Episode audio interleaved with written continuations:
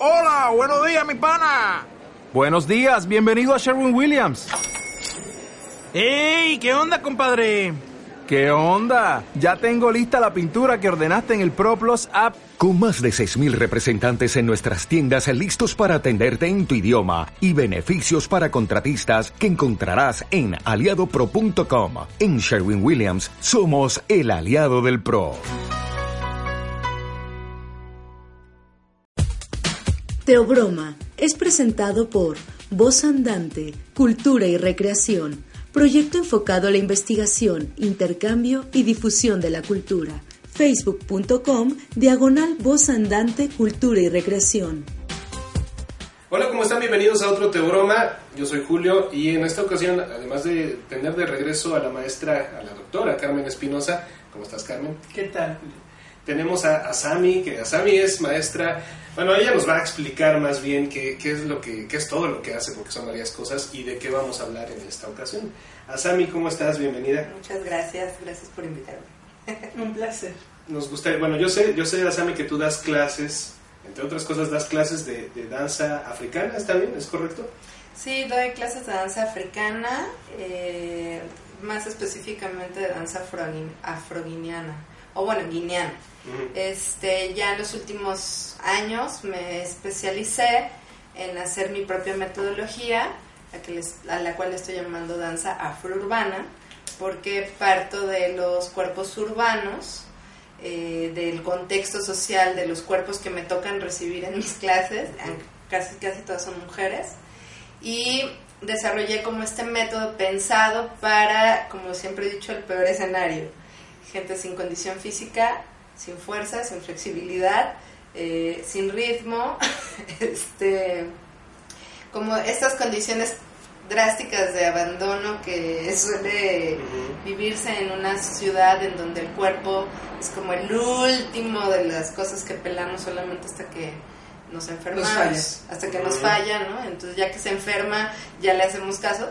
Entonces, como analizando este perfil, haber hecho un método que es como una forma de traducción para no llegar como de tu primer clase que entras a bailar como tal, partiendo del hecho de que en África, pues la gente ocupa su cuerpo, son- yo le llamo cuerpos vivos, en el sentido de que son cuerpos que todo el tiempo están en, en- en actividad, ¿no? O sea, para barrer, para lavar ropa, para todas las actividades, pues no tienen ni lavadora, no tienen como todas las cosas que la modernidad ya nos ofrece, que en este caso pueden ser como más cómodas, pero también están eh, atrofiando en muchos sentidos los cuerpos.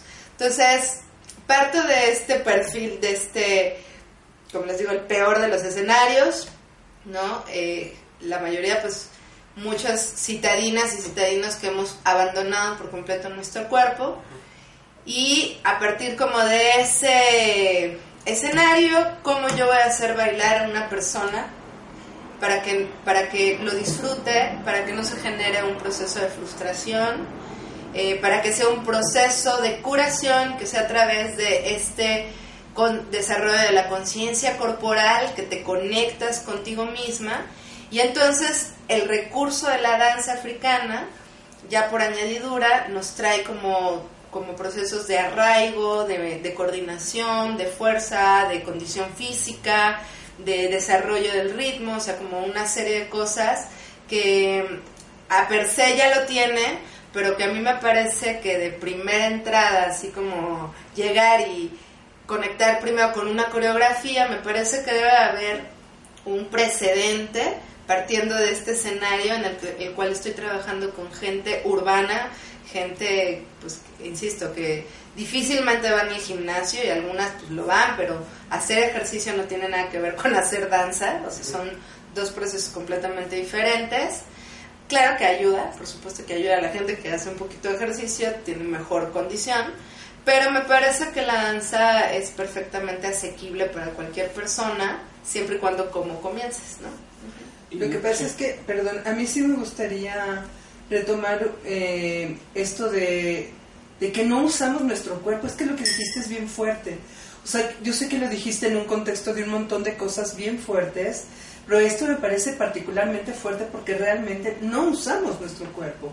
Es decir, no nada más es que ya no este, lavas o ya no planchas o ya no haces el quehacer como se hacía antes, sino que, bueno, por ejemplo, en muchos de los videos que tú compartes, la gente en África muchas cosas las hacen cuclillas.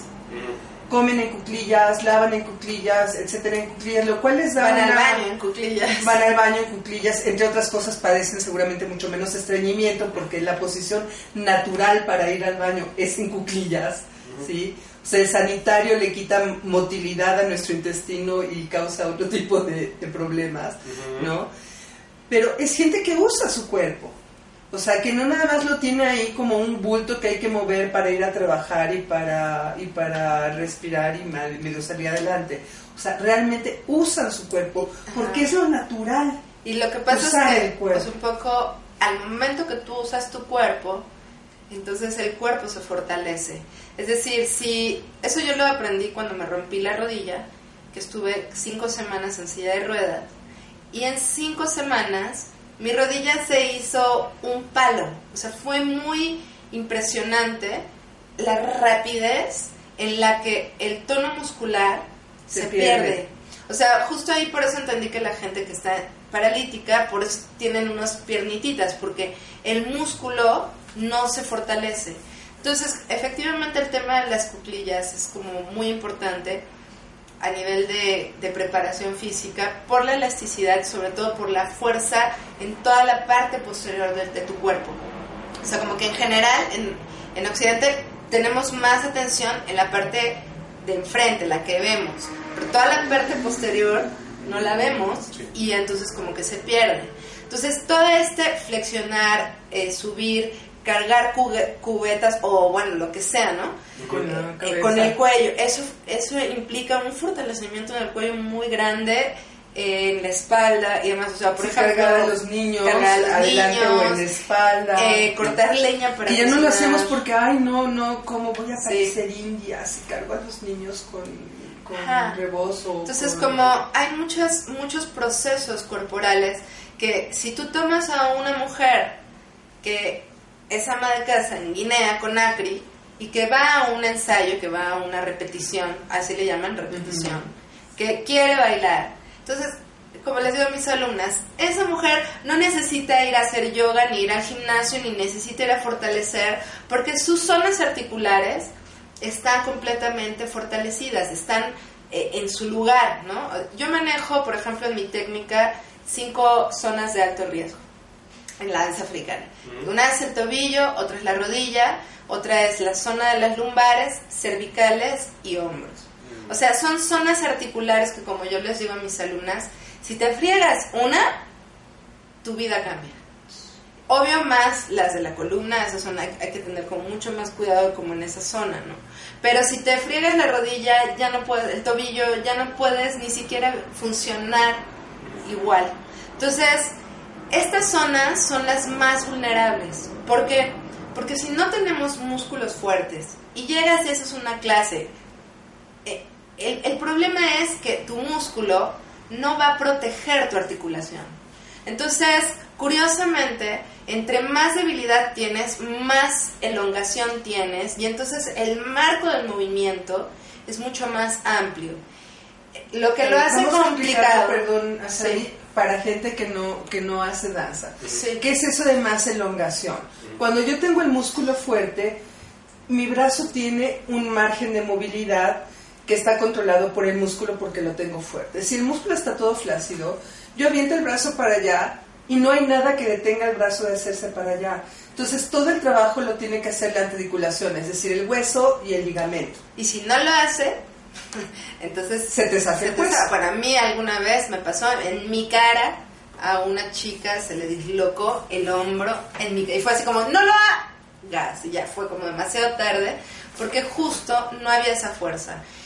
En el caso de las rodillas sí puede ser muy grave porque si se te va para atrás la rodilla puede haber ruptura de ligamento, puede haber daños más severos y de toda la vida. Entonces, sí es grave el, el- el tema del atrofiamiento corporal, porque también la, gente llega a una clase de danza con muchas expectativas en principio de sentir y de disfrutar. Y entonces entras y resulta que todo sucede menos eso. O sea, te topas con una serie de limitaciones en donde o te la llevas más tranquila o en el peor de los casos, por ejemplo, en el caso de la danza africana, que están los tambores y estás con toda la adrenalina y te prendes y ves a las chavas bailando, atropellas absolutamente los derechos de tu cuerpo, atropellas absolutamente los límites de tus posibilidades y si la maestra te pone a hacer 30 sentadillas o patitos, decidas que lo vas a hacer aunque te duelan las rodillas o aunque no como un reto así super Hulk, ¿no? Y entonces resulta que a la que mejor le va, pues el día siguiente no se podrá mover porque le duele mucho el cuerpo, ¿no? Pero a la, hay gente que se puede lesionar, o sea, en verdad puede haber una ruptura de ligamento, puede haber que se zafe un hombro, que se zafe una rodilla, que se te tuerza el pie, o que te des un golpe en el tobillo, o que peor aún, te disloques alguna vértebra. O te esguinces, ¿no? una- o sea, en verdad, o sea, no es broma, es una gran responsabilidad tanto enseñar, ¿no? Como también, como yo les enseño a mis alumnas, no atropelles tu cuerpo. O sea, eh, yo llevo 16 años haciendo este movimiento y eh, en, mi caso, por ejemplo, una de mis grandes maestras, pues fue una desafortunada caída que tuve que me, me rompí el ligamento anterior cruzado, terminé en cirugía, en silla de ruedas, como ya les conté, y me tardé ocho meses en poder tan solo poder bajar un escalón. Posteriormente, Ahora, estamos hablando de una persona que, que antes de la lesión, ¿cuántos años habías hecho danza? 10. Diez. O sea, imagínate si eso No, le más. pasa a alguien Sí. que no tiene el trabajo físico corporal. Bueno, ya me pasó, quiero, o sea, por ejemplo, voy a poner un ejemplo. Me llegó una alumna, principiante, con muchas ganas y demás, y en la clase, buena coordinación, buen tiempo, y en la clase observo sus rodillas. Y sus rodillas hacían una X y básicamente las rodillas estaban hacia atrás. Entonces yo le dije, eh, Fabi, tienes que tener mucho cuidado con esas rodillas porque definitivamente estás hiperelongando y estás en una zona de muy alto riesgo. Meses después, se le fue, no en mi clase, en la vida caminando, justamente la rodilla para atrás. La mandé con mi cirujano. Entonces, cuando mi cirujano la recibe, era una chava de 24, o sea, joven, Joven. joven, ¿sí? Ni siquiera era apta para cirugía por el nivel de debilidad de fuerza en la rodilla que tenía, o sea, no tenía fuerza básicamente. Y entonces, antes de poderlo operar, tuvieron que mandarla a fortalecer, porque si no, o sea, cuando me habló y me dijo, ¿sabes qué? La cosa está muy grave y no solamente con la rodilla que me lesioné, sino con la otra, al punto de que me dijo el cirujano que si en seis meses yo no hubiera llegado aquí, hubiera quedado paralítica. O sea, imagínense, o sea, en este caso la danza para esta Fabi fue el encuentro que yo supiera de las rodillas y dijera aquí y poderla derivar con un buen cirujano. Pero imagínate si esa chava entra a una clase donde les ponen de entrada sentadillas, Sí, le fastidia. les o sea, Las es dos las dos articulaciones. Entonces, sí es importante, o sea, para mí, tener humildad en el proceso y también mucho amor propio, mucho amor por tu cuerpo, porque también luego se, se enojan con su cuerpo. No es como ahora una alumna avanzada, de mis alumnas avanzadas, que son como nivel intermedio, pues digámoslo así, va a una clase con africanas y entonces encuentra todas las chavas bailando a las más avanzadas de, de México. Y entonces bailó increíble, se la pasó poca madre, pero se lesionó muy fuertemente la, la columna. Me dijo que se desvió una vértebra, así, va pronto. Y entonces se enojó mucho y me habló, es que me dijo, yo creo que yo ya no voy a bailar danza africana, pero no puedo como soportar que esta danza me lleve como a estos niveles. Y dije, no, no es la No es danza, la danza. eres tú. O sea, tú ya conoces los límites, tú ya conoces tus límites, te dejaste llevar porque es mucho fuego. Entonces, justamente, bueno, esos son como ya, como, como hay, para mí hay como muchos niveles, ¿no? Primero está como el nivel de la coordinación, conciencia, conciencia corporal, que yo le- lo que les digo a mis, mis alumnas. No es lo mismo hacer un movimiento por un churro que te salió o un proceso consciente en donde tu, tu cerebro y tu cuerpo están completamente conectados y sabes exactamente qué es lo que estás haciendo. Entonces, A ver, eso sí. me lleva a, a- a otra pregunta también. O sea, no usamos el cuerpo. Y como no usamos el cuerpo, no tenemos conciencia del cuerpo. O sea, no sabemos lo que nuestro cuerpo necesita, no sabemos lo que nuestro cuerpo es capaz de hacer, no sabemos cómo darle mantenimiento a nuestro cuerpo a ningún nivel, ¿eh? Yo creo que lo más fuerte, Carmen, es, o sea, creo que como, digamos que más allá de todo, lo que sí pudiera decir, como en estos 16 años de dar clase, es que no tenemos alineación. Entonces, Alineación y balanceo. alineación y balanceo. ¿no? Eso es muy fuerte, porque justamente la debilidad, el abandono y demás empieza a gener- empezamos a generar posturas muy equivocadas, que por supuesto eh, utilizamos a la hora de vivir, en general, caminar, ir a- o sea, cocinar, estar en, en- en- en la vida en general, ¿no? Por supuesto llegas a la clase de danza y eso se refleja. Entonces hay un problema muy fuerte de falta de alineación y, y sobre todo es en rodilla y cadera. ¿no? Ese tema es como sutil porque ju- justo llegas tú, quieres bailar y de repente te topas con una maestra como Asami que te dice, a ver, espera, antes de bailar vamos a aprender a entender lo que yo le llamo eh, percepción del espacio, cambios de peso, arraigo y una serie de categorías que ya desarrolló en mi método. Y mucha gente se desilusiona. Y eso quería... Sí, que creen que la primera clase ya está saltando y acá, Claro. no sé Ya. qué. A, a ver, hay, un- hay una, ya estamos hablando de cambios de peso, de, bueno, pero antes de eso, hace rato hablabas de las expectativas que puede tener una persona cuando empieza en la danza. Me gustaría saber, además de las expectativas, cómo eh, has notado cuáles son los casos por los que la gente llega a danza africana en particular. O sea, no, va- no buscan ballet o no buscan folclórica, o por qué llegan a la danza africana, cuáles han sido las razones que tú has notado porque, este, porque encuentran o porque te buscan a ti, porque les interesa la danza africana.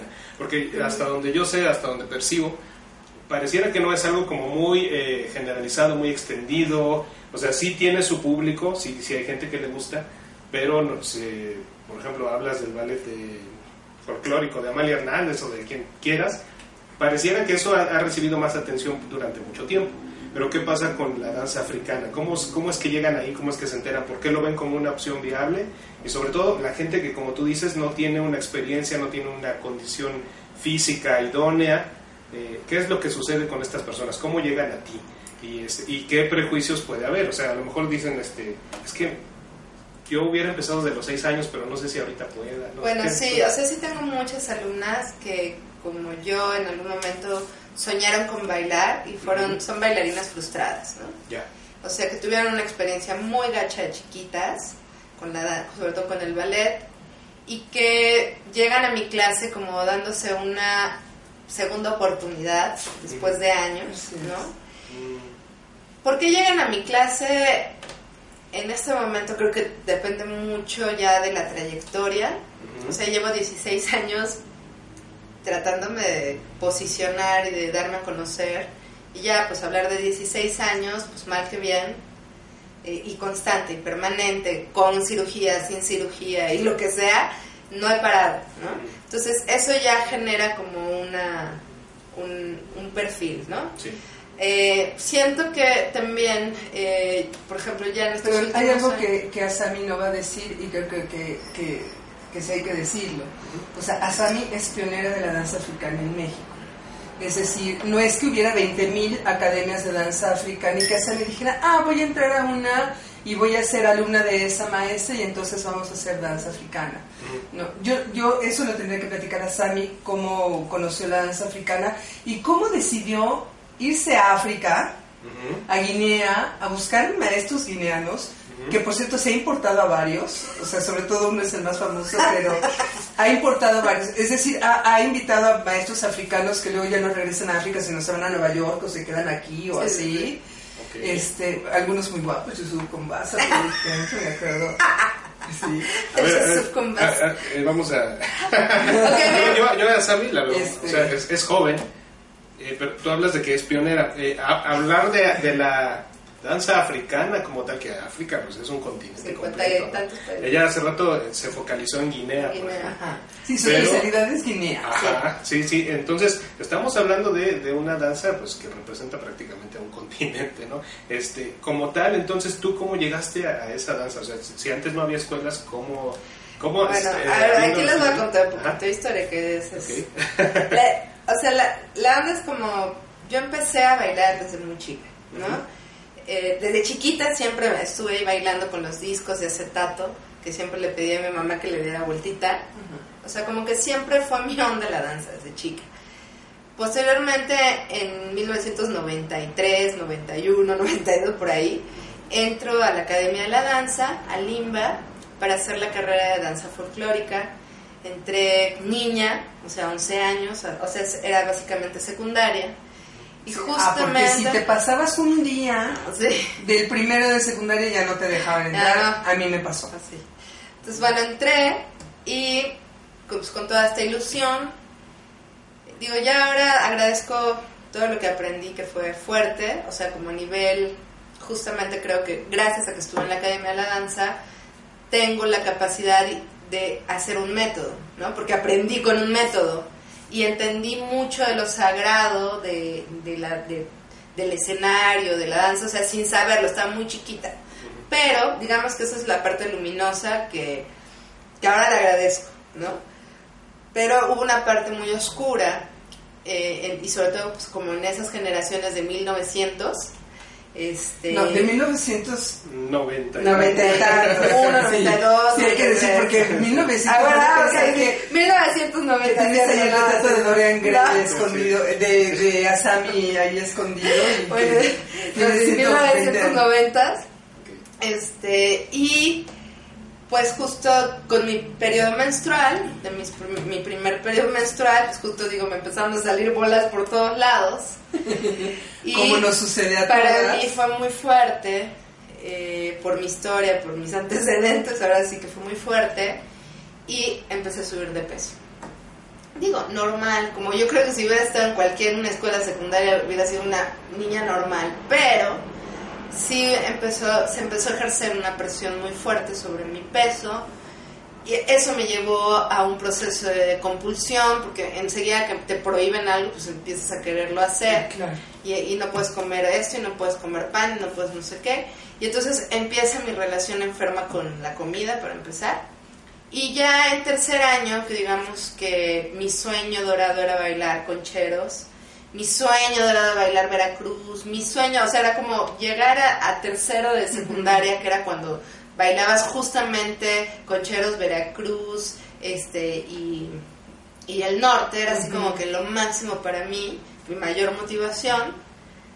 Me, me- me- voy a la báscula, que iba cada 15 días a la pinche báscula, y me dicen, si subes de peso te suspendemos. Y yo, no voy a subir. Y subí. Y entonces subo y me suspenden de presentación. Entonces imagínate todo un año preparándote para llegar así como a tu momento de gloria. Y, y en este caso como tres años yo esperando ese momento. Y entonces me, me, me dicen, y aparte, no, o sea, no, no porque no bailes, no tienes que estar. Tienes que estar y tienes que ir a ayudar ahí, no sé qué. Y para mí fue desgarrador, ¿no? Fue desgarrador ver cómo mis compañeras se compraban sus vestuarios y yo nada más iba viendo, lloraba, ¿no? Y cómo pues poco a poco, ¿no? Conforme iba, no, sé, nos íbamos acercando a las presentaciones, pues poco a poco me iba yo Es que- quedando fuera. O sea, instituciones en buena onda. Sí, no. O sea, qué ganas de patearle las ilusiones a la gente. no, pero aparte imagínate, soñando eso, De Y entonces en algún punto me acuerdo mucho, ¿no? Porque yo, yo disfrutaba mucho, sobre todo justo los concheros que bailas con el tambor y bailas en círculo y, y, no, o sea, era como los penachos y soñaba con mi penacho, yo ni penacho ni nada. Y no solo eso, ¿no? Sino hubo un momento donde ya la coreografía, pues yo ya no cabía porque yo no bailaba. Entonces de plano, pues me tuve que sentar y entonces iba a la escuela a ver cómo todos mis compañeros bailaban menos yo.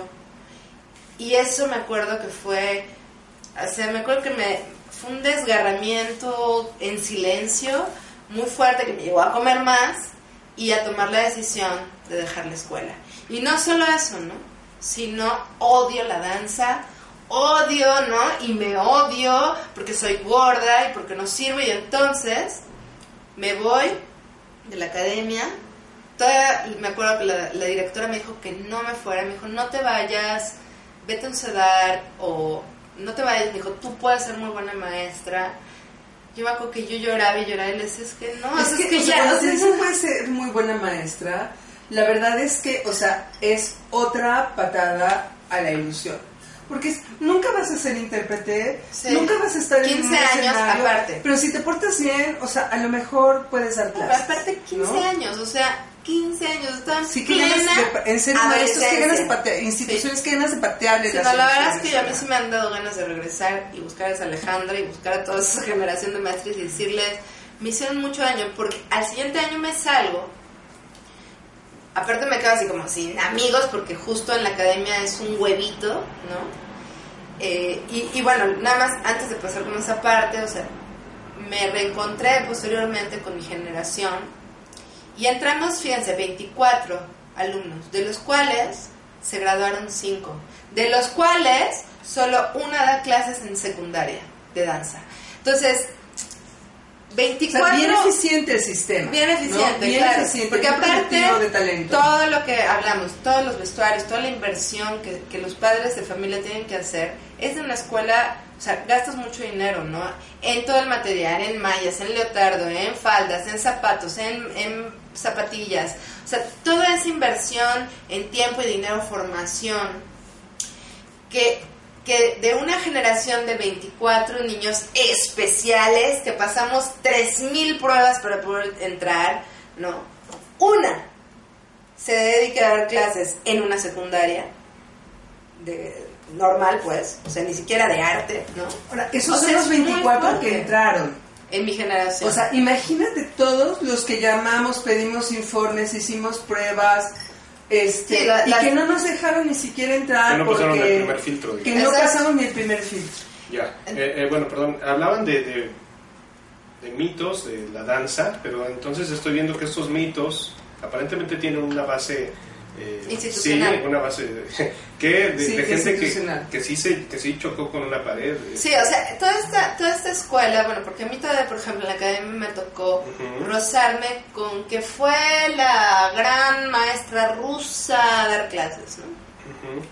Y entonces como que toda esta cuestión que tiene que ver con la occidentalización de la danza y este cruce de que la visión occidentalizada es lo más profesional, ¿no? O sea, es lo que está, es lo legítimo, es lo institucional, ¿no? Porque ya pasaste por muchísimas pruebas, porque se supone que tienes que estar delgada, tienes que tener unas ciertas este, medidas, o sea, porque en verdad te miden con, te miden tus huesos, evalúan si van a crecer, si no van a crecer. Yo, por ejemplo, eh, dos años antes quise entrar también a la, a la academia, a- o sea, en quinto de primaria, para hacer la, es- la carrera de ballet, porque esa dura eh, ocho años y la carrera de danza folclórica dura seis. Y yo no pasé porque tenía el arco caído, ¿no? Entonces, esta idea, pues ya a per se, genera que la bailarina tiene que ser eh, de ballet, ¿no? Tiene que tener cierto tipo de un prototipo corporal que por supuesto está más alineado a los cuerpos occidentales, como los rusos, que son como la cuna de la- del ballet en el mundo, ¿no? Y que curiosamente, pues no tienen mucho que ver con los cuerpos latinos y, y de las del grueso de, de las mexicanas, ¿no? Por supuesto hay mujeres que sí lo son, pues, ¿no? Pero, pero ya esta idea de tienes que ser especial y con características. Sí, tienes que tener extensión en tus y empieza a generar también en la cabecita ideas que una niña de 8, 9, 10, 11, 12 años, pues no tiene la capacidad de o un criterio, ¿no? Para decir esto es real o esto no es real, ¿no? La realidad es que todo ese sistema, por ejemplo, en mí fue un proceso de depresión muy fuerte porque al salir yo aparte destrozada, ¿no? En un año subí casi 20 kilos. O sea, en un año, o sea, obvio, salí, ya, no hice, ya no hice ejercicio, aparte, o sea, de, de estar todos los días haciendo ejercicio, salí a comer y dije, no quiero volver a saber nada de la danza. No quiero nada, o sea, ya nada de danza, por favor, ¿no? Y, justo, ¿no? La danza se me iba cruzando por todos lados. Me, este, hice cuatro años la prepa, engordé muchísimo. Como lo he dicho muchas veces, sí fui la chica que llegó a un punto donde no me podía ver al espejo. Me dolía mi cuerpo, me daban mucha pena mis senos, o sea, era una cosa, ¿no? Me daba asco a mí misma tenía muchas broncas con la comida, o sea, sí era como Nadia Comaneci que me bajaba en la noche a comer pan, ¿sabes? Así como, como, como fuerte, ¿no? Y eso comes y, y- y te sientes, o sea, es como lo opuesto a la bulimia y anorexia, ¿no? Pero Sí, en es este caso es, empiezas a engordar, empiezas a engordar, empiezas a engordar, empiezas a engordar, cada vez te, te- te sientes peor, ¿no? Y, y justo pues entro a la, entro a la facultad, ¿no? Eh, entro a la universidad y dijo, no, pues yo me quiero dedicar, quiero ser filósofa de la liberación, me meto a estudios latinoamericanos y empiezo a estudiar. Y entonces ahí pasaron dos procesos muy interesantes. Y lo voy a contar, espero que mis amigas no se ofendan, pero lo voy a contar. Nos hemos reído de eso. Pero resulta que mi grupo de amigas, todas eran tallas 36 para arriba, ¿no? Y me topo con mujeres, pues que no vienen por, con- de un proceso enfermo como yo, ¿no? Con el tema del cuerpo, no eran delgadas, pero tampoco eran gordas, pues normales, ¿no? Y me acuerdo que yo me vestía, bueno, con- yo digo, me vestía como lesbiana porque realmente utilizaba zapatos de hombre y me ponía camisas de hombre con un chaleco. Entonces, hace poco recordaba que hubo un día que mis seis, cinco amigas se reunieron para decirme, te tienes que quitar el chaleco. Y yo, por supuesto que no. Y me agarraron y me lo arrebataron. Y yo así, ¡mi chaleco! ¿No? En el momento supongo que fue trágico. No, de verdad, así como no me quitan mi chaleco, porque era como mi protección, Ya. me dan mucha pena mis chichis. Y entonces, pues justo el hecho de poder ver mujeres, mujeres normales, que no bailaban, que no tenían esta relación, y orgullosas de sí mismas, o sea, vaya, con las broncas de cualquiera, si subo o no subo de peso, vaya, pero no esta relación enferma de las bailarinas con el cuerpo, ¿no? Y aparte de eso, ¿no? Porque sí me acuerdo mucho en la academia las burlas, ¿no? Dice, mira, mira, ¿no? Y entonces esto es examen final y los exámenes son abiertos y entonces entra a la mitad de la escuela y ves a las niñas señalándote y riéndose de ti y tú así como, ay, por Dios, ¿no? O sea, como, ¿no? Y te ves al espejo y ves tu pancita y dices, puta madre, tengo la panza y entonces entra la maestra y entonces te hace así, ¿no? Justo, ¿no? Te hace así en la lonja y, o sea, son como... O sea, la humillación Sí, colectiva, una- una- pues, o sí. sea, la agresión... Bueno, sí, Eso- es un- algo devastador para, para la autoestima de un... Y de un adolescente. de Un adolescente. Y también, y bueno, eso, eso, pero a lo que quería decir de, de mi generación. Yo por gorda, otros por flacas, otros por narizonas, otros, Otros por feas, cabo, otros otra por el plano. Todos tuvimos, o sea, lo, lo que sí quiero decir, desafortunadamente sufrimos, sufrimos mucho maltrato institucional, ¿no? Eh, ¿no? Porque tú eres un ser especial y así nos los decían, ¿no? Tú le quitaste el lugar a otra persona que lo pudo haber aprovechado, así que ponte las pilas. Entonces es una mentalidad del castigo, de la culpa, de, ¿no? Que no tiene nada que ver ni con el arte ni con la danza. O sea, no tiene nada, es una construcción cultural, social, que no tiene que ver absolutamente con bailar. Es que esa es otra. La danza como tal es un término muy, muy grande, muy amplio, muy, muy general como para, por una mala experiencia con una institución, decir no quiero saber nada de la danza. Ya después te cae el 20 que la danza es mucho Lo más que amplia. pasa es que cuando tienes 15 Ajá, años lo y además te dicen que ese es el único camino Claro. para que puedas ser bailarina, y te la crees. Porque, o sea, cuando sueñas con ser bailarina y te dicen, es que solo el limba. Claro. Y solo están las escuelas profesionales de Lima, porque los de iniciación artística pues son ahí unos tallercitos ahí que medio sales y... No, porque la neta... chafa. Sí. Mismo, ¿no? O sea, mismo me acuerdo una amiga eh, que, que entró a contemporáneo, o sea, mismo su lenguaje, su manera, de- me acuerdo mucho, ¿no? Sí, no, es que era como ballet Ajá, en el top ten, ajá. luego conte Ponte. y los de folclore, Ajá. y los de folclore, ¿no? O sea, Y abajo todos los demás, ¿no? sí, no, claro, ¿no? Así no, ya si no estabas en el Lima es que ya eras de la mapachada dancística. No, pero o sea, justo, ya eso ¿no? ya es... Mismo dentro sí, del, del, del sistema, eso fue una alumna del CNA, era así como, los de folclore son los más chafitas, ¿no? O sea, como zapateadito y hay cositas chistosas, Sí, ¿no? no, no una, una condición. soberbia, una así, eh, ¿no? Y eso, pues, obvio, estamos hablando eh, que, por ejemplo, danzas insti- institucionalizadas, ballet, contemporáneo, folclore, Folclore. y flamenco. Flamenco, o sea, sí, en la Nelly Campobello puedes estudiar y puedes ser maestro Claro, profesional. pero en la Nelly Campobello es institucionalización a posteriori, porque nacieron del ambiente de la danza contemporánea un poquito este, fuera del marco institucional, al menos en un principio, ¿no? Sí, no me sé la historia, pero al menos ahí hay una danza que no es ni ballet, ni contemporáneo, ni, ni, Ni folclore. que es flamenco, ¿no? Y que ya tiene sus canales institucionales, ¿no? Todo lo, pasa es que demás. imagínate para es conectar con la social. Con lo social, ¿cuál- ¿cuáles eran las escuelas top de la danza en el mundo? Pues la top era la rusa y era una dictadura. Hasta al menos hasta los ochenta y tantos. O sea, los sistemas de enseñanza de la danza estaban pensados para esquemas o dictatoriales o de un nivel de, de desarrollo que permitían que un niño de 5 o 6 años empezara a tomar clases de danza y ya cuando llegaba a la secundaria, que era cuando aquí podías entrar a las escuelas profesionales de danza, ya los tenían pues más que preparados, medidos, como checados, chinos, no sé qué, ¿no? como los chinos. ¿no?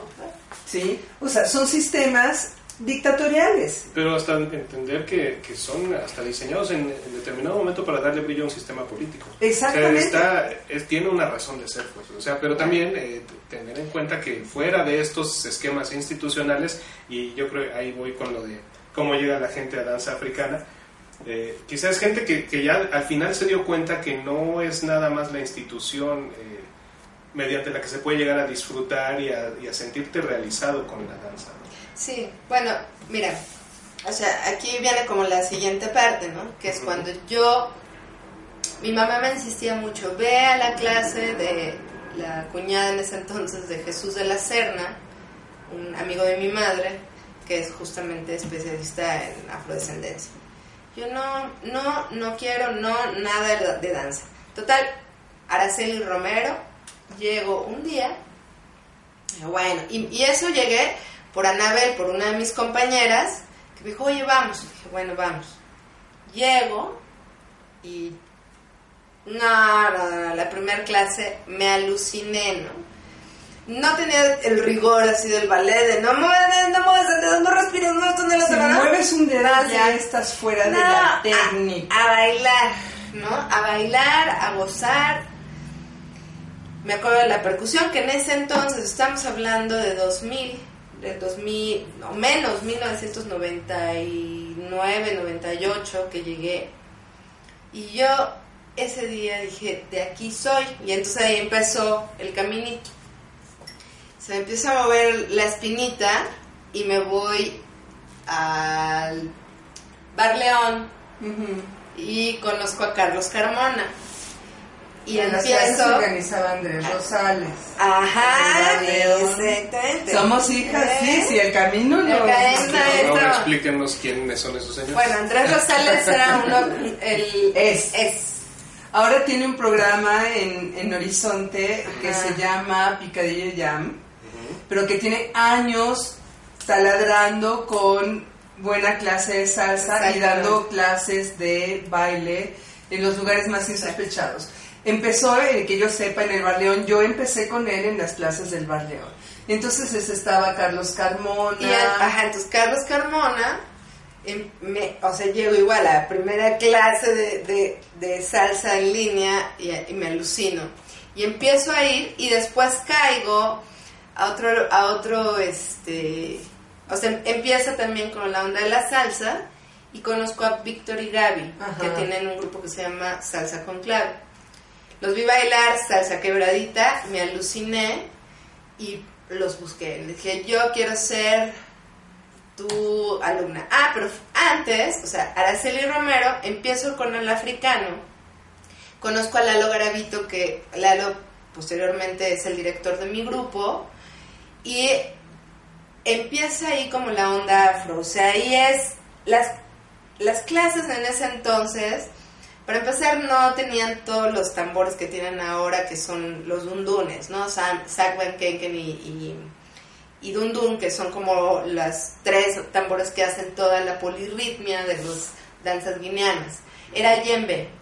No era ritmos, era pasos, ¿no? Eh, Eran como las primeras clases que en este caso yo creo, esa es mi interpretación, estas maestras como Araceli Romero, Norma Ortiz, bueno, ya posteriormente conozco a Norma, pero Araceli, yo creo que empiezan a sustraer videos y arman una clase de danza africana, Imitando lo que veían en los videos. imitando lo que veían en los videos y se arman, o sea, por ejemplo, Araceli, si era bailarina alfonca, o sea, tenía como más elementos también Una formación. una formación, exacto. Entonces, yo mm, así me enamoro de Araceli como alumna y todos los sábados era así como mi clase era lo máximo. Y, por, y paralelamente, eh, conozco por Ara- Araceli Romero al famoso Manolo Vázquez Al famoso Manolo Vázquez. que llega a México en el 2000 y cuando yo llego, bueno, veo a Manolo bailar rumba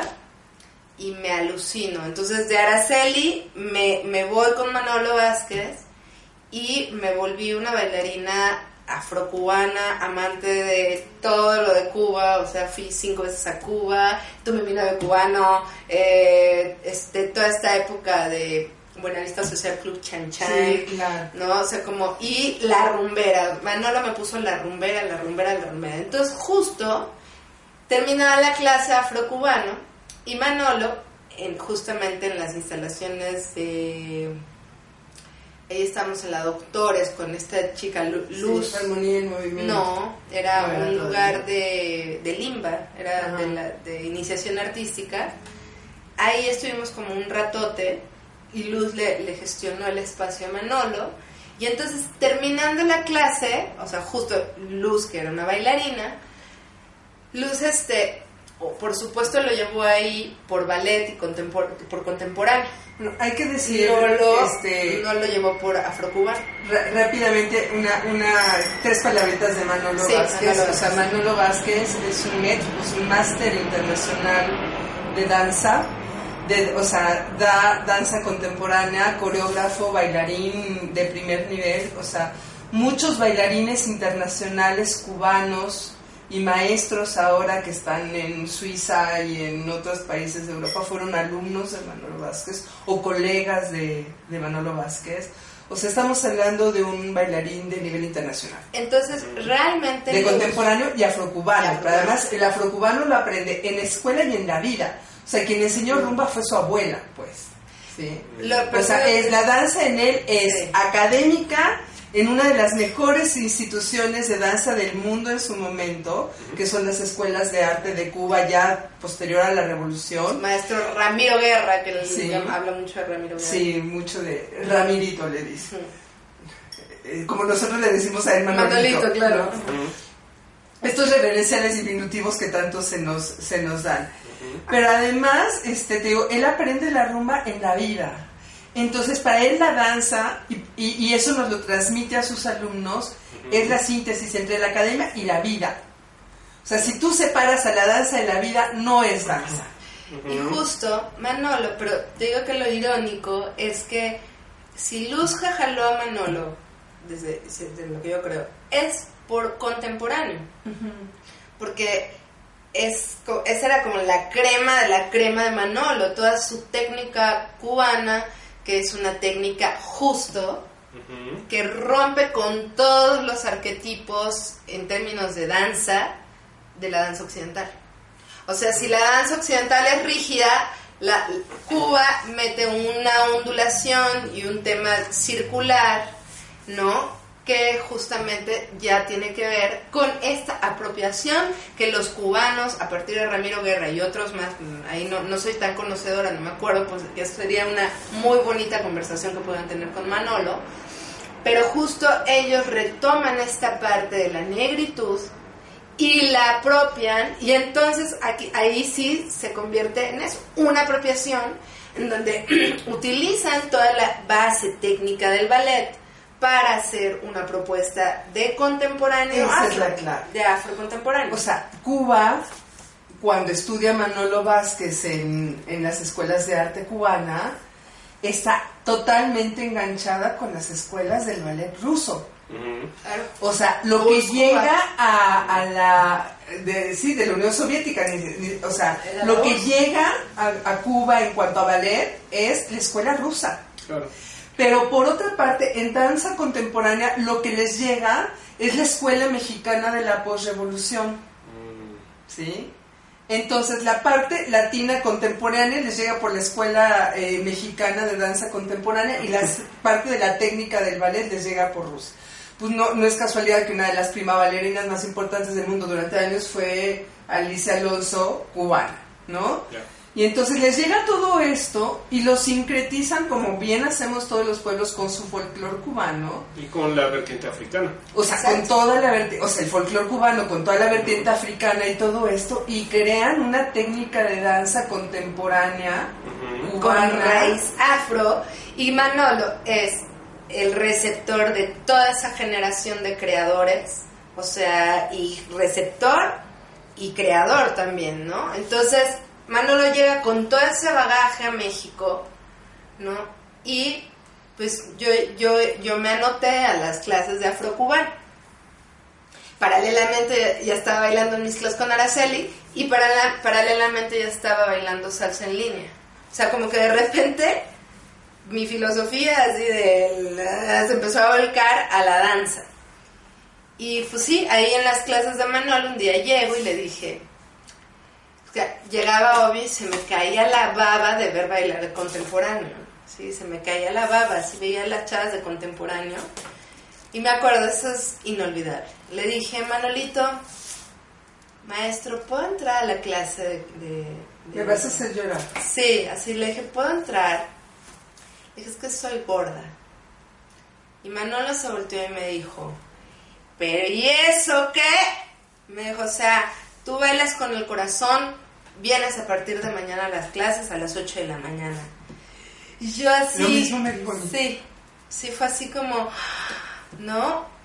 Le dije, sí. Y entonces, a partir de ahí, es que entreno. Y justo para mí, Manolo, por eso hoy le estoy haciendo este homenaje. Y se lo dije, se lo digo, se lo recalco. También a mí me emociona mucho porque... Eso porque- quiere decir que se le está haciendo un homenaje a Manolo Vázquez con una presentación que lamentablemente Sí. posiblemente el video se va a editar para después de la presentación, Sí. pero lo van a ver. Y, y justo porque me acuerdo Manolo, o sea, Manolo fue como que Manolo entendió perfectamente la curva con la que yo iba. Vio también mi talento. O sea, también vio mi talento como lo vio la, la, la directora de la Academia de la Danza, que me dijo, no te vayas, ¿no? Pero Manolo lo vio muy bien. Y yo me acuerdo mucho, o sea, porque justo yo llevaba cinco años básicamente sin bailar. Entonces, cuando yo bailaba rumba, y justo yo me conecté mucho con el arara y con el congo, que son los ritmos más africanos de la danza Sí, de sí, la sí. danza afrocubana. O sea, yo era congolera, pero así me decía, es que tú eres del palo y tú eres congolera y no sé qué. Y la rumbera, y la rumbera, y la rumbera. Y, y, y ese es, aparte mucho, ¿no? Mi amor, mi vida, pásale, mi cielo, mi esto, mi lo otro, ¿no? O sea, ese, el respeto a lo que tú dices, ese el respeto cariño al es como- cuerpo. el respeto a mi corazón tan cañón, no, fue como, bueno, yo cada vez era así como más Manolo, más Manolo, más Manolo, porque ese espacio fue un, un padre para mí. Y fue justo, ¿no? Haberme recogido, o sea, como que con Manolo empecé agarrar los cachitos de mi corazón, ¿sabes? y a volver a bailar. Y hubo un punto en este, paralelo, o sea, fue como una transición, porque después conozco a Norma Ortiz y justo me meto en las clases con Norma y Norma también maneja metodologías y Norma es muy, me empieza como a, trabajar con disciplina, ¿no? Y así es en la puntualidad, es muy estricta con la puntualidad, es muy estricta con los pagos, es muy estricta con una serie de cosas, ¿no? por eso siempre he dicho que en realidad mi padre y mi madre, mi padre es Manolo y, mi madre es Norma Ortiz, ¿no? Soy una combinación de ambos, ¿no? Y, y ahí me volqué, me volqué porque fue, me volqué a mí misma, o sea, me volqué de nuevo a yo soy, ¿no? Y de repente me invita a bailar Manolo a una compañía que se llama Claves, dirigida por Patricia Velázquez, donde participa Macaria como solista. Me invita Víctor y Gaby a Salsa con Clave. Y me invita Lalo Garavito, que lo había conocido con Araceli Romero, a mi grupo Madame. Y, y entonces ya llegaba a la facultad en seminario de tesis sin leer y me, aventé unos osazos, así que yo nada más veía a mis amigas, así que nada más le hacían así de, no. Así, de, ni cómo ayudarte. Ni cómo ayudarte, manita, ¿no? Como ya ni leía ni nada, A ver, entonces detecto, sí, que la danza africana cubre una, una necesidad hasta emocional, ¿no? O sea, una no, y todavía no llega el punto del tambor, ¿eh? Ok, bueno, sí, digo, ya vamos a tener que cerrar este broma por el tiempo, pero quisiera, pero quisiera eh, rescatar esto, esto de que, de que la danza es más allá de lo que te puedan dar en una institución y de lo que te puedan decir o, minar tu autoestima en una institución o un maestro, porque a veces a veces es el maestro el que está, perjudicando a la institución. Creo, creo que hay, hay, hay es muy importante. O sea, si es real que es como un maestro te puede joder la vida, un maestro puede ser todo lo opuesto, ¿no? Porque tú viviste las dos cosas. Yo viví las dos cosas y justamente como el trato tan humano, tan amoroso, o sea, porque sí lo voy a decir, eh, yo trabajo, aparte de mi metodología, el tema de la filosofía humanizada.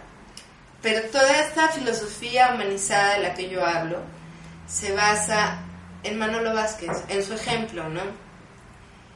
Ya después tuve oportunidad de vivir con, Manolo como maestro y, y me acuerdo que él me decía, Asami, siempre aprende a ver a la bailarina que está hasta atrás. Esa que se esconde, esa que no la de enfrente, porque la, la enfrente ya la ves, y se ve y, quiere que la veas, ¿no? Pero mejor, tú tienes que aprender a ver la bailarina que está hasta atrás. Entonces, eh, pues para mí Manolo me dio esa oportunidad de volver a regresar como a mi derecho. O sea, a mi derecho que fue el derecho desde niña, que me trata, o sea, que la institución trató de mutilar, ¿no? Ese derecho, ese amor, ¿no? Porque al final, pues, los que pasamos de esa generación, pasamos porque teníamos talento. Pero ¿qué pasó con esos 24? Que justo, o sea, de las personas, muchos de, de la Academia de la Danza, los que seguimos haciendo danzas fuimos los que nos salimos de ahí. Fuimos los que mandamos al carajo al sistema y hoy continuamos, ¿no? Entonces... Mira, yo creo que justamente ese es el punto de quiebre entre el maestro y la institución. Si un maestro falla, la institución acaba marginando al maestro que falla.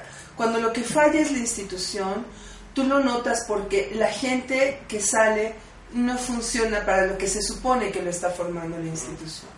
Entonces ahí es donde ahí es donde se ve y donde las cifras hablan por sí mismas, ¿no? Sí, si hay si hay resultados. Más allá de las de los que no fuimos admitidos, de los que estuvimos y que tuvieron que salir, lo que sea, en los que sí terminaron y en los que en todas las, las carreras truncas y frustradas es donde se ve que una institución no al menos en ese momento no cubrió lo que tenía que cubrir, ¿sí?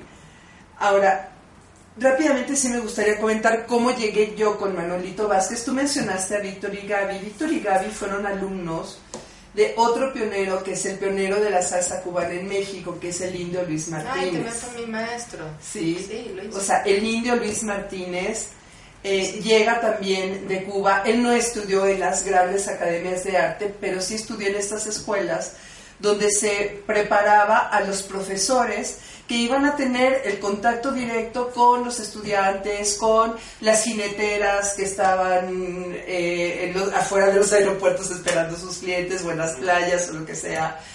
Y entonces él también llegó con esta doble actitud, porque siempre es una actitud un poquito ambigua, ¿no? De yo cubano que sé bailar y que aquí lo que yo voy a enseñar es la timba y la salsa cubana. No, no queremos que se chachaya, yo lo que enseño es la timba cubana. Y por otra parte, esa generosidad de, a ver, a nosotros nos enseñaron a darle clase, insisto, a la jinetera de la esquina, al estudiante que hace mucho esfuerzo para llegar a la escuela. Digo, la escuela la tienen garantizada, pero de todos modos los papás se tienen que sobar el lomo para dar las condiciones para que el niño pueda ir a la escuela. Entonces, con esta conciencia de que, una, la danza es para todos no para los que van a la academia, no para los que estudian, no para la, la danza es para todos aquellos que quieran bailar. Todos. Eso es importante, lo Todos. que dices, porque no es este apropiarse como este como gobierno, como institución, o como quieras llamarlo, del concepto y de este derecho al goce Claro. que tiene uno por ser ser humano. Eso es como quererte quitar el derecho a disfrutar una pieza musical, a escucharla, no sé, una pintura.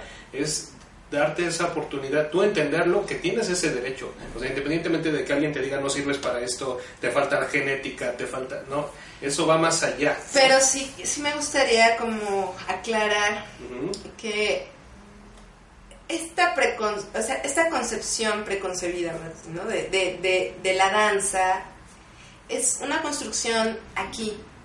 O sea, cuando llegas a Cuba, o en mi caso, ¿no? Cuando llegas a África, o sea, te, te das cuenta que, que la gente no, no está... Tú eres bailarín, yo soy bailarín, tú no bailas, yo sí bailo. Yo, o sea, esa, esa diferenciación no, no va en la sociedad misma, ¿no? O sea, en, en, en algún momento, no sé cómo, pero aquí hubo una ruptura entre, así como el tip- lo típico de, ¿no? de la dependencia, ¿no? Así Ajá. ideológica también, ¿no? Como que de repente alguien dijo, esto es la danza, esto es lo institucional, esto es lo profesional y todo lo demás no es. Y lo otro se llama folklore y el folklore está por debajo. O y- rock, Y, eso o está por sea. debajo de esto que está hasta acá. Entonces se crea estas, esta imagen de el bailarín especial, porque claro, en el ballet, para poderte parar en puntas, ¿no? Tienes que desarrollar una deformación de tu pie para poder soportar en esa punta todo tu peso. Tienes que deformar, o sea, tratar de abrir, ¿no? Para poder rotar y abrir así las piernas en primera posición abierta, tienes que girar completamente tus Tus músculos, articulaciones. articulaciones. O sea, perdón, se ve muy bonito que abras las piernas así, pero no es natural. Claro. Y ¿No? por eso la Eh, necesidad de un cierto peso, Exacto, un porcentaje ¿no? de grasa. de grasa y de Sí. ta ta ta, ¿no? O sea, claro, si yo tengo que llevar mi cuerpo a hacer un circo con él, ¿no? Sí. Entonces tengo que tener, por supuesto, un entrenamiento, un, muchísimas cosas que está increíble, o sea, no quiero como menospreciar a las bailarinas de ballet, ¿no? Claro. O sea, sí implica un gran arte, Sacrificio. llegar, un sacrificio, bla, bla, bla, pero que también implica deformar tu cuerpo, llevarlo a límites no naturales. Y la danza como afrocubana, africana, mismo la folclórica de México, no te lleva a esos extremos tan agresivos con el cuerpo. Ujú. Entonces, esta noción así de lo de abajo y lo de arriba, Pero aparte ¿No? también se da Ya. en el baile común, ¿eh? O sea, yo he oído a decenas, si no es que más de personas, o sea, fácil más de un ciento de personas, Ujú. que dicen, es que yo no hago danza porque tengo dos pies izquierdos. A ver, no, mira, todos tenemos un pie izquierdo y un pie derecho. Más chueco o más derecho que otros, a lo mejor con, o sea, yo tengo pie cabo y además tengo las rodillas mal alineadas y además tengo un problema de síndrome de cola de pato en las, en las lumbares. Y bueno, la lista podría alargarse. Todos tenemos talentos, defectos, lo que sea. Pero aún así, bueno, yo he visto dar clases de baile a profesores con una sola pierna. Entonces, cuando alguien llega y me dice, es que yo no puedo tomar clase de baile porque tengo dos pies izquierdos, mire, y yo he visto bailar a gente con un pie. Eso, esa parte de, de ir sembrando la vergüenza por lo que eres, por cómo eres, eh, y no nada más es en el baile, o sea, la gente, ¿cómo vas a ir a la playa si mira no tienes cuerpo de playa, no? O sea, vaya, ¿Cómo te vas a poner un traje de baño? Se te va a ver la lonja. La, la cuestión de aquí es que en, en las sociedades urbanas existe una desconexión con la danza, existe... Porque sea, no se usa el porque cuerpo. no se usa el cuerpo. Entonces la cuestión es esa, o sea, ¿por qué en, Cu- en, en África, no? Tocábamos música y los niños bailaban, bailaban. Y por ejemplo, los niños bailaban sin pena. Aquí tú le dices a un niño baila, o sea, todavía uno, dos, tres años tocas tambores africanos, uno, dos, tres años, y los niños bailan, niñas, niños, todo. Cuatro, cinco, seis años, ya empieza el niño a decir, no, yo no bailo porque eso es para niñas, ¿no? Entonces, hay muchas eh, ideas respecto a la danza que no tienen nada que ver con lo que son, lo que es realmente. Yo por eso creo, por ejemplo, ¿no? Tengo la hipótesis de que si hubieran más hombres que bailaran en, en nuestra sociedad mujeres satisfechas. y, y menos feminicidio, y menos feminicidio. Y menos feminicidios. Porque justamente, o sea, creo que a muchos hombres les hace falta empatizar con su lado femenino, porque lo femenino se... Aparte no solo el lado femenino, el Congo y el Arará son bien Bueno, la- la Más O sea, son guerreros, o sea... No, es que no, es, es otra cosa. Exacto, es la danza no es femenina, pues es, es humana. Es O sea, humana, No, no es de que me voy a volver femenina. Sí, no, por ejemplo, en este caso, eso ya lo, lo contaremos en otras O sea, otras. es guerrero. Pero la danza africana, que justamente la de Guinea, la de Guinea específicamente, que ha tenido un boom muy fuerte en México, la guineana, es muy masculina. O sea, eh, yo, yo, bueno, yo por ejemplo, que, que, que he conectado con ese lado para poder sobrevivir en este mundo machista, ¿no? O sea, la, la, los, mis, mis orillas favoritos, Changó y este Ogun. Ogun. O sea, con esos yo me alucino, ¿no? Que son justamente dos orillas. Mis danzas favoritas, Congo y Arara, ¡pum! ¿no? O sea, y justo, pues obvio, entonces O sea, son danzas guerreras, son, danzas, muy- bien masculinas. Son muy masculinas. Pero aparte Chango es guerrero y seductor, o sea, se para acá y sí le andas diciendo que sí. Ahora, O sea, la después- verdad sí le andas diciendo que sí. A lo mejor si ustedes están viendo esto y no están familiarizados con danza africana ni con... Danza de, de, qué, de qué están hablando cuando dicen orishas, cuando dicen changó? Eso lo vamos a tener que ver en otra En ocasión. otra ocasión. Quizá este, Y al fuimos de continuará. Y en otra les contaré mi viaje a África. Está muy bien. Ah. Y por ahorita vamos a cerrar este, este podcast, este video. Muchas gracias por vernos. Muchas gracias, Asami. No, gracias. Gracias, gracias doctora. súper No, al contrario, qué divertido. Muchas gracias. No, pues gracias por Gracias. vernos y eh, por favor acompáñenos en el siguiente. Hasta pronto. Teobroma fue presentado por Voz Andante, Cultura y Recreación, proyecto enfocado a la investigación, intercambio y difusión de la cultura. Facebook.com, diagonal Voz Andante, Cultura y Recreación. ¿No te encantaría tener 100 dólares extra en tu bolsillo? Haz que un experto bilingüe de TurboTax declare tus impuestos para el 31 de marzo y obtén 100 dólares de vuelta al instante. Porque no importa cuáles hayan sido tus logros del año pasado, TurboTax hace que cuenten. Obtén 100 dólares de vuelta y tus impuestos con 100% de precisión. Solo con Intuit TurboTax. Debes declarar para el 31 de marzo. Crédito solo aplicable al costo de la presentación federal con TurboTax Full Service. Oferta sujeta a cambios o cancelación en cualquier momento.